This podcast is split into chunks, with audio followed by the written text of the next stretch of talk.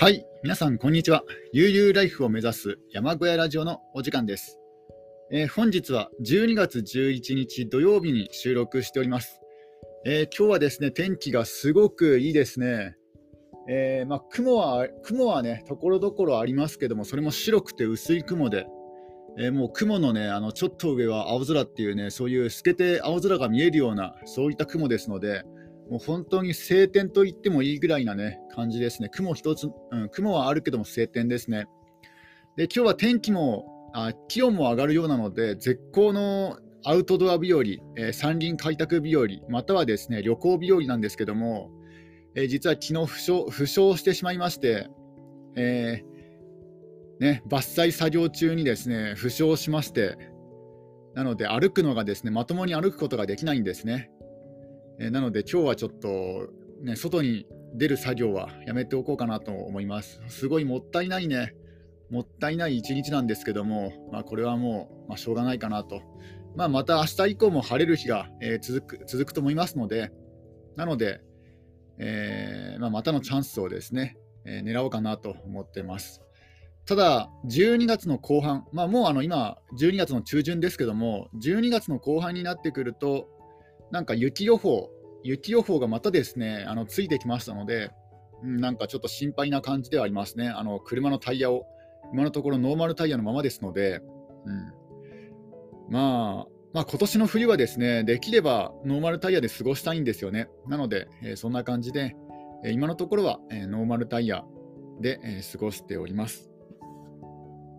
で、昨日ですね、どういう、あのあ、どうしようかな。えー、まあ、今日もですね本の要約にしようか、それとも山林開拓の、ね、現在報告にしようか悩んだんですけども、まあ、でもその自分のね、あの怪我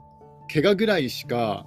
報告内容が、ね、新たにチルホールという伐採道具を購入して、でそれを使ったら、まあ、調子に乗ってね、調子に乗って、えー、1日で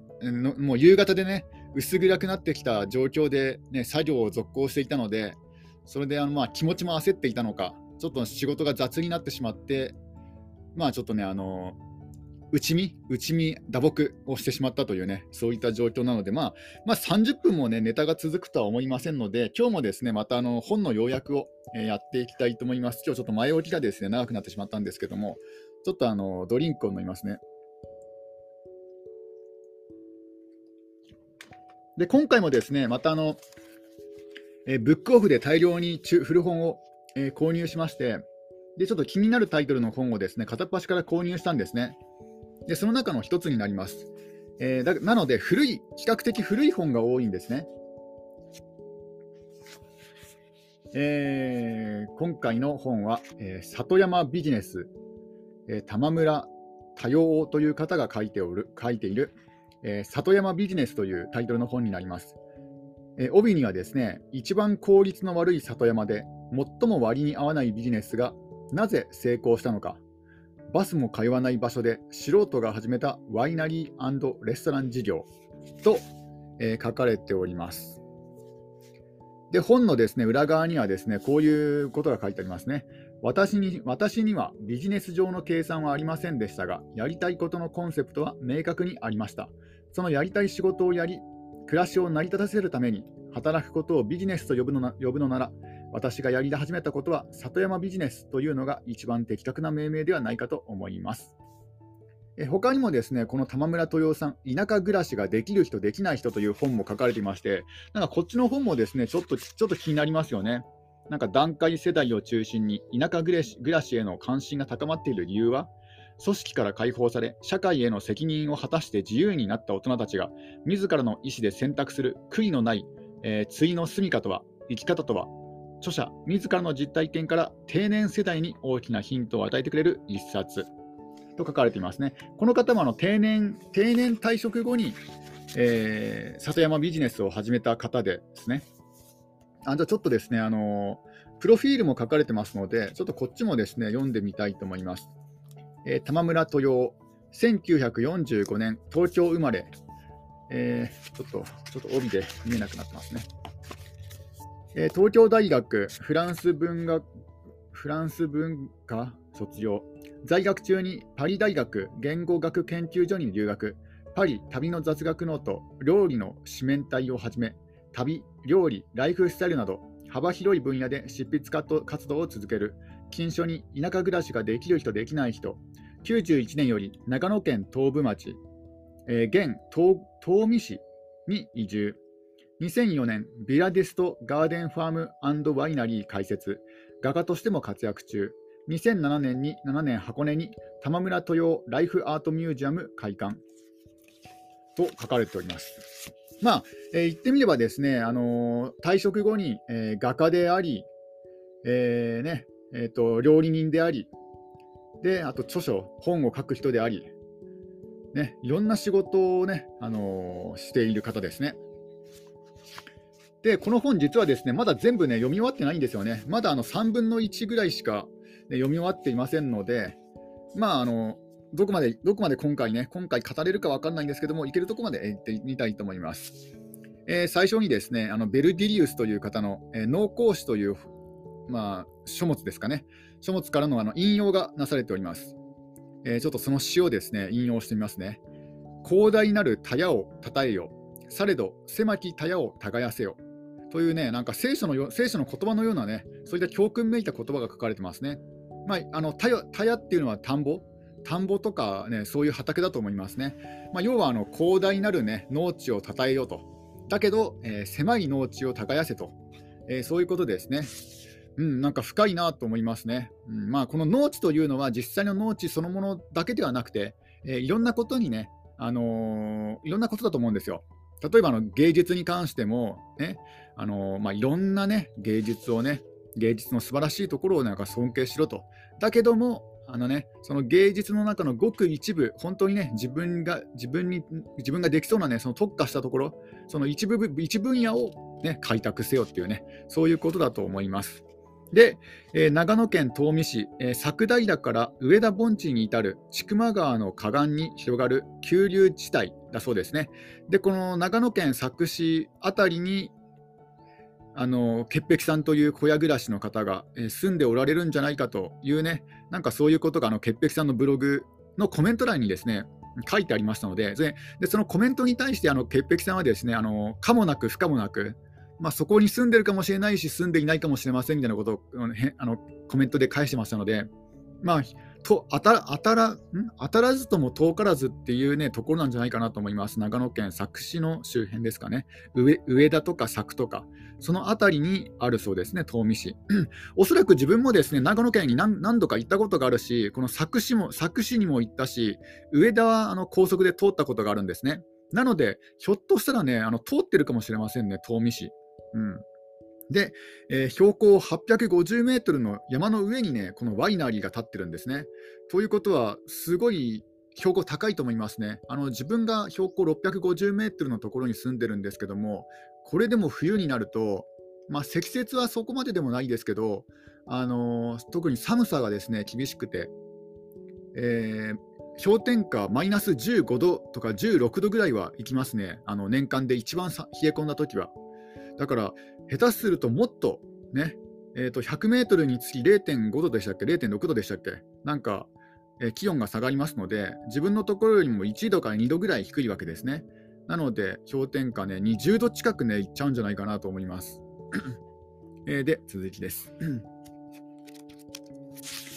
えー、長野新幹線の上田駅から車で20分のところにあると書かれてますので、そんなに遠くではないんじゃないかなと、あそそんなにその交通の不便不便すぎないとは思いますね。あこのこの方の建てられたワイナリーレストランですね。うん、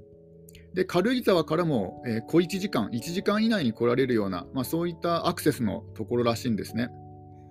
で眺めは素晴らしいけども、えー、よくこんなところに家を建てましたねって言われるそうですね。あの熊がね出没する里山の、えー、森らしいらしいので、でもそういう環境だと、なんか自分のねあの山小屋と結構似てるなと思うんですよね。あの標高が若干違いますけども、うんあのまあ、駅からもそんな遠遠すぎず、でね、不便すりはし山山奥すりはしないんですけども、人からはね、まあよくね、こんなところにね、建てましたね、みたいな感じでは思われるかもしれないですね。えー、でですね、あのー、ただですね、この本を書かれている今現在、えー、この著者著者がですね、え、驚くほど、え、お客さんが来るんですよ。こんなね、あの、偏僻なところに、毎年5万人近くのお客さんが来ると。これ、とんでもない人数ですよね。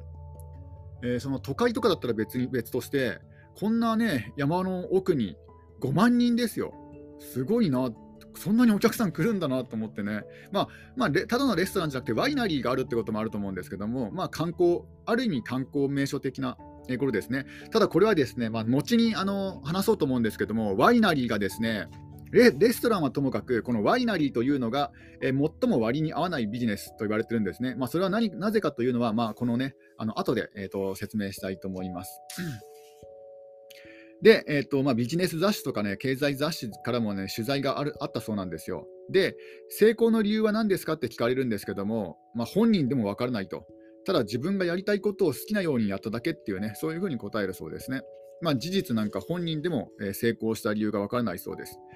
で、あのね、そういった取材でタンクロは出るんですかってね、聞かれたんですね。でタンクロってね、言われても分からないんじゃないですか。タンクロってなんだろうなんか地元のね、地元の方言で熊の熊を指すのかなとかなんかね、思ったそうなんですけども、実はこのタンクロっていうのは、えー、タンクロ、あの、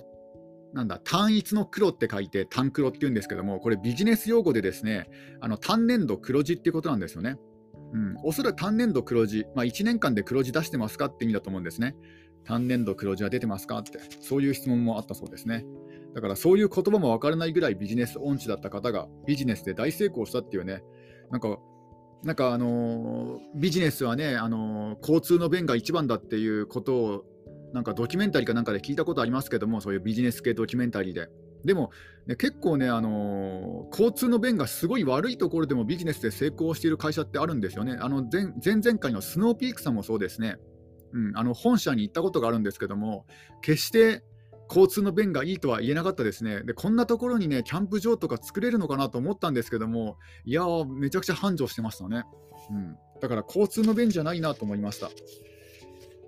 え、これでか2008年の夏に、え、書かれてますね。この本が。えー、で、で、あの、実際このワイナリーがですね、あのオープンしたのは、えー、2004年あ、まずワイナリーというのはですね、ワインの工場ですね。ワインを作る工場の頃ですね。えー、そのワインのワインの工場と、えー、酒造所っていうのかな、うん、ワインのね、酒造所と、酒造所、まあ、ワインの工場とレストランが、レストランが一緒になってるんですね。で、えー、そのそこそこをですね、オープンしたのが2004年の4月16日えー、で、えーまあ、そこでですねあのセレモニーに失敗したという、ね、説明もあるんですけども、まあ、そこまで重要な話ではないないのでざっと、ね、流していきたいと思いますがあのこういうですねレストランとかねあのちょっとちょっと高級めな、えー、レストランをですねあの開店させるときってあのシャンパンサーベサーブルっていうのがあるんですね。シャンパンサーブル。でこのシャンパンサーブルは何かっていうと、まあ、あのシャンパンっていうのは普通のシャンパンですね。あのなんだお酒のシャンパン。で、あの、サーブルというのは、あの、サーベルですね。サーベル。あの、刃渡り30センチくらいの刀ですね。で、あの、このシャンパンサーブルというのは、あの、船がですね、浸水するときとか、あの、長い航海に出港するとき、あとはですね、新しい建物ができたりとか、レストランがオープンするときにですね、あのその門出を祝うときになんか行われる儀式らしらしいんですね。このサーブル、まあ、サーベルでですね、あのシャンパンのボトルの首が細くなった部分に当てて、えー、勢いよく前方にこう振り出すとですねあのガスが溜まって圧力が高くなっているところへ与えられたショックでガラスが壊れてあのコルク線がですねポーンと前に飛ぶ飛ぶ飛び出すらしいんですね、まあ、見たことないんですけども、まあ、そのシャンパンサーブルに失敗した話とか、ね、そそれでもねうん、でもお客さんがですねなんか思った以上にね来てくれたと。ただあのお客さんねたくさん来てくれたんだけども、えー、なんかその料理をですねそんなに多く用意してなかったんですね。あのプレオープンの時にお客さんが少なかったのでどうやら厨房の方でですね、まあ、結構なんかあのこの著者の方は料理人の方なんですけども料理もされる方なんですけどももうこの当時はですね結構なねあの年齢になってますのでほとんど、えー、あうんなんだ、えー、最初の頃その厨房の方はですね、お任せしていたんですね、他のスタッフに。なので、他のスタッフがですね、あの厨房、プレーオープンの時にね、お客さんが集まらなかったから、まあ、せいぜいね、お客さんそんな集まらないのかなと思って、なんか40人分ぐらいのね、あの料理しかそ揃えてなかったんですよね。あのなので、あの料理が提供、ね、できなかったという、そういう失敗もあったそうですね。で、でこの方はですねあの去年まで、去年というかの、このオープンする前年まではですねあの東京の代官山であの小さな、えー、雑貨店をですね開いていたんですね。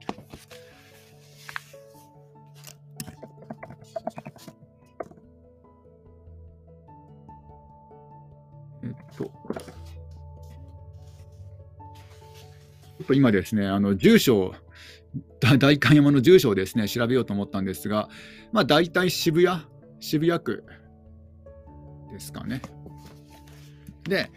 えーと、そのね、代官山で小さな雑貨店を、えー、の開いてます開いていてで、その自分自身の絵とか、ね、あの自分自身がデザインしたあの食器とか絵はがきとか、あとはですね、あの奥さんが、えー、タイとか中国から買ってきた雑貨とか工芸品をねですねあのあ売ったそうですね。で、そこはあの知り合いのマンションの1階を借りて、えー、7年間、えー、営業したそうです。で、それがですね、後にあのワイナリーの、そのワインのね、ワインレストランの中のあのショップになあのいなんだ、えー、移行するんですけども、まあ、その前は、ね、あのマンションの一角でいやマンションの1階で、えー、雑貨店を開いていたと。で、この時もですね、この時この時はですね、あのオープンは、オープン初日はものすごい人出人出だったらしいですね。なんか、あのー、週末でもないのに、あの友人とか知人がですね、たくさん来てくれて、で大繁盛したそうです。で、あの開店の初日と翌日、なんかめちゃくちゃね、繁盛したんですけども、ところが、ところがですね、3日目になると、ね、えー、3日目は3連休の最初の日だったんですけども、お客さんは1人も来なか1人もいなかったと。でね、スタッフがね、あのずっと待ってても全然来なかった。で結局その日はあのお客さんが数組、売り上げは1万円にもいかなかったと。でその次のその日の次も、えー、その次の日もですねお客さんが全然集まらない。で計算したところ、えー、1年経って集計したところ、えー、オープンの最初の2日間での売り上げは、その後の1年間の売り上げとほぼ同じだったっていうんですよね。だからあの知人や友人はすごい多くてねあのそのその力によって、えー、初日、翌日はものすごいねお客さんが来てくれたけども3日以降は全然お客さんが入らなくなってしまったと、ね、そういう話なんですね。うん、だからビジネスの難しさ、そのね、継続、持続可能性の大切さがここでね分かるわけですね。えー、いくらね初日に大成功してもその後ねあの売り上げが良くないことも考えられるので、うん、だからこういうね飲食業、まあ、飲食業じゃないかこれはあの小さな雑貨店ですので何かをね物を売るっていうのはやっぱりね難しいんだなと。一時だけパーッとね大繁盛してもダメなんだなと。こうねコンスタントに継続的に売れなくちゃいけないんだなってことをですねこの本を読んでなんか感じさせられましたね。で、えー、この時がですねあのバブルあ違いますね。あのこの時ではなくて、えー、引っ越し今今住んでいるところに引っ越しして農地開拓を始めたのが、えー、バブル経済が崩壊したとされる、えー、1991年の夏でしたね。うん、で、えこのですねあの代官山の小さな雑貨店をオープンさせたのが1997年の11月らしいです。で、比較的あの景気が悪い時に始めてしまったようなんですね。えただですね、そんなことはあの本人はあまり気にしていなかったようですね。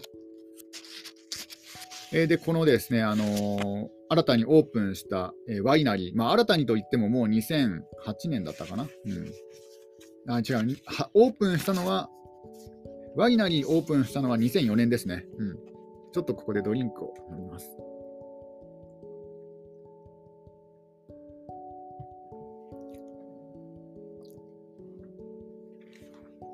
でですね、あの、カフェに、そのそのワイナリーのカフェにですねどのくらいお客さんが来るか、来られるか、えー、最初はですね営業開始前は全然ね、あのー、見当がつかなかったそうなんですね。うん、でまずまずはあのそこに行くまで村の集落の中を通る、ね、道を走るんですけども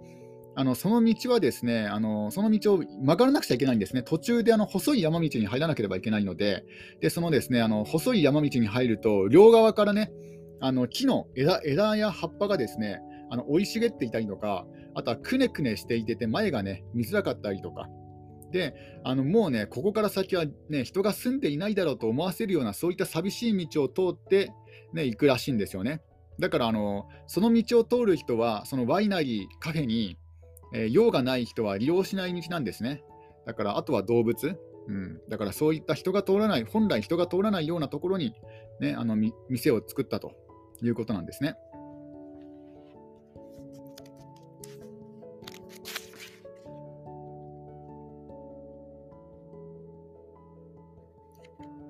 で、あとはですね、バスがないんですね。バスがないと。あの行くにはですね、あの新幹線やローカル線を使っても、駅からタクシーに乗るしかないと。あとはですね、自家用車かレンタカーで来られるっていう方法もあるんですけども、運転する人はそのワイナリーに行っても、ワインが飲めないということになってしまうんですね。だから、そういうこともあって、なかなかね、お客さんどのくらい集まるのか全然想像がつかなかったそうですね。うん、でただですね、あの唯一参考になる数字のデータがありまして、それはですね、あの近くに公営の温泉施設があると。で、そこにはですね、年間30万人の人が訪れるというデータが分かっていたんですね。だから、あの近くの温泉施設に年間30万人かっていうね、そういうことで、あの大体の予測という予測というかね、まあ、イメージはつかめたそうですね。で、あのその温泉施設には食堂があったあったらしいですね。で、あとはですね、あの隣接してあの地ビールの工場があったようです。ビール工場があって、そこにもですね洋食のレストランがあったそうですね。で、その洋食のレストランの人数は来客数が、えー、5万人、5万人だそうです。えー、ただ気になるのは、えーね、そのレストランの集客数は温泉の温泉施設の6分の1しかないと。だから温泉に使った人がね、その温泉に使った人の中の6分の1が、えー、そのレストランで食事をとるというね、まあ、単純な計算になるなるんですけども、ということを考えるとね、あのえー、地元の人はね、ひょっとしたらね、利用していないんじゃないかとかね、そういうこともなんかいろいろ多少多少なりとも考えたそうですね。で、えっ、とあとはですね、あの冬、冬は冬季は休業することにしたそうです。あの冬の3ヶ月間は休業すると。で雪は多くないけども、あの寒いとですね道路が凍りついてアイスバーンになってしまうと。で慣れていない人だとね事故事故を、ね、起こすんじゃないかという心配もあって、えー、ねあのー、冬季は休業にすると。であとはですねあの畑とか野菜も凍ってし畑が凍ってしまって野菜ができないので、ね、あの地場産、地場野菜を使うね、使うのを売りにしているレストラン、カフェとしては、えーねあのー、そういう野菜が使えないので、そういうこともあって、冬季はね、あのー、休業するということにしたそうです。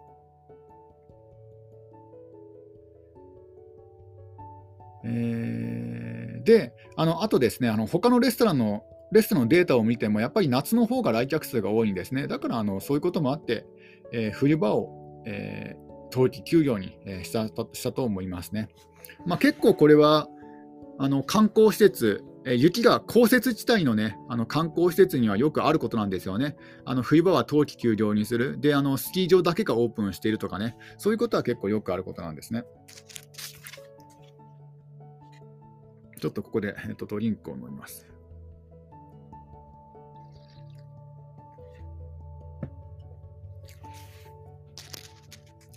で、またですね、このワイナリーカフェオープン初日の話に戻るんですけども、ね、思った以上に多くの、ね、人数の人が、えー、来てしまったと。えー、でで初日なんですけども、あのまだね、お昼の12時前にもかかわらず、パンが売り切れてしまったと。ね、開店して2時間、えー、ランランチタイムからランチタイムは11時から、まあ、つまりねあの、ランチタイム始まって1時間、もう経っていない頃にですね、あのパンがね、売り切れてしまった。40人分の、40人分パンを焼いたけどもね、それがなくなってしまったと。ね。え、ー、と、そういうことがあったようです。まあ、ここはですね、多少こう、お店のスタッフ任せにしていたことはね、あったんですね。そういうこともあって、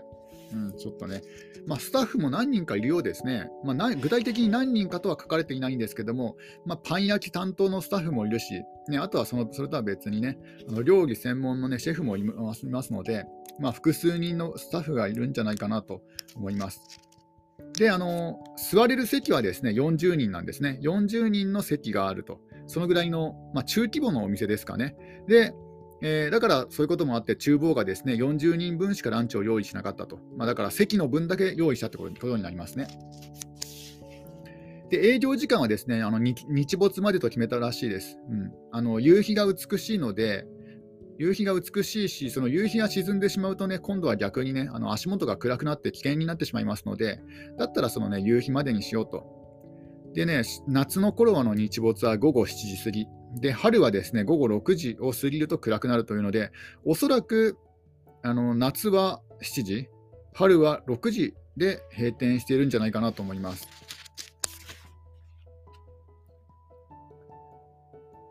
でですね、あのこの方はまあ、あのワイナリーと、えー、カフェのオーナーをやっているんですけども、このですね、あのカフェとかレストランのオーナーというのはですね、なんか料理人との付き合いが一番厄介な仕事であるらしいですね。うんで、えー、っとまあ、その料理人の方たちも休ま休め休ませなくちゃいけないじゃないですか。で、えー、っとね、休ませるためにね、なんかこれ、2週間に一度休ませるって書かれているんですけども、まあ、おそらくあれ、冬季休業だからね、年間休日のそのなんだ合計数だと、ね、けあのねなんだ冬場の3ヶ月間はまるまる休みですので、そういうこともあって、えーね、2週間に1度しか休みがないのかもしれないですね。一応ここ、この本には、えー、2週間に1度料理人たちを休ませるって書いてありますので、でその2週間に1度休ませるときにその、ね、この著者自身が、えー、厨房に立つ立つといういうふうに書かれております。でもね、冬季まるまるね、休みがあるとはいえ、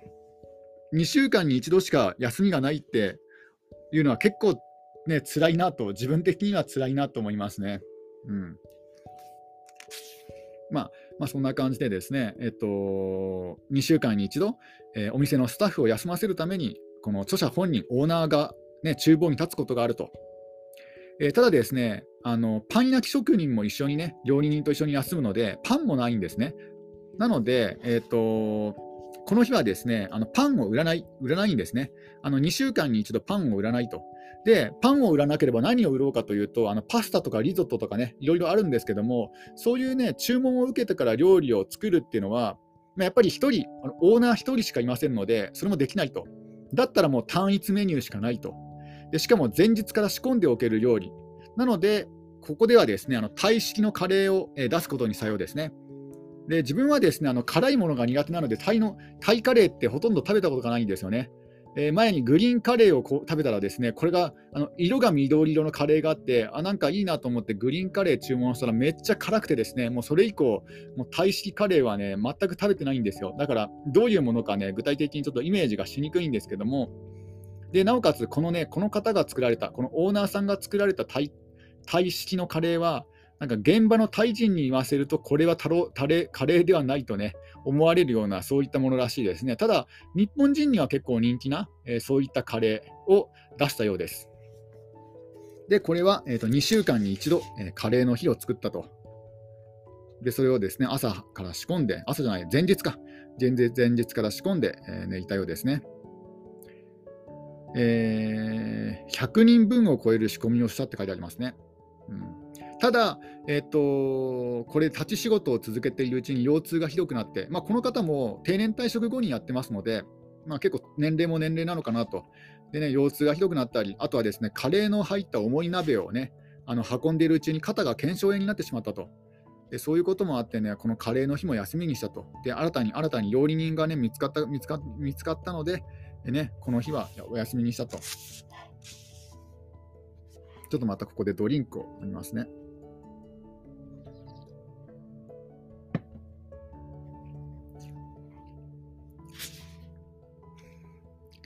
えー、で、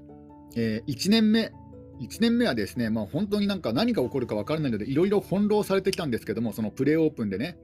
あのお客さんが、あプレーオープンじゃなかったあのオープンで、お客さんが想像をはるかに超える人数がね入った入ってきたりとか、ね、そういうこともあって、いろいろなんか、あのー、予想、予想、いい意味で予想以上と違ったりとかして、したんですね。で、お客さんは、えー、何人入ったのかな、えー、仮に80人だとして、客単価を2000円とすれば、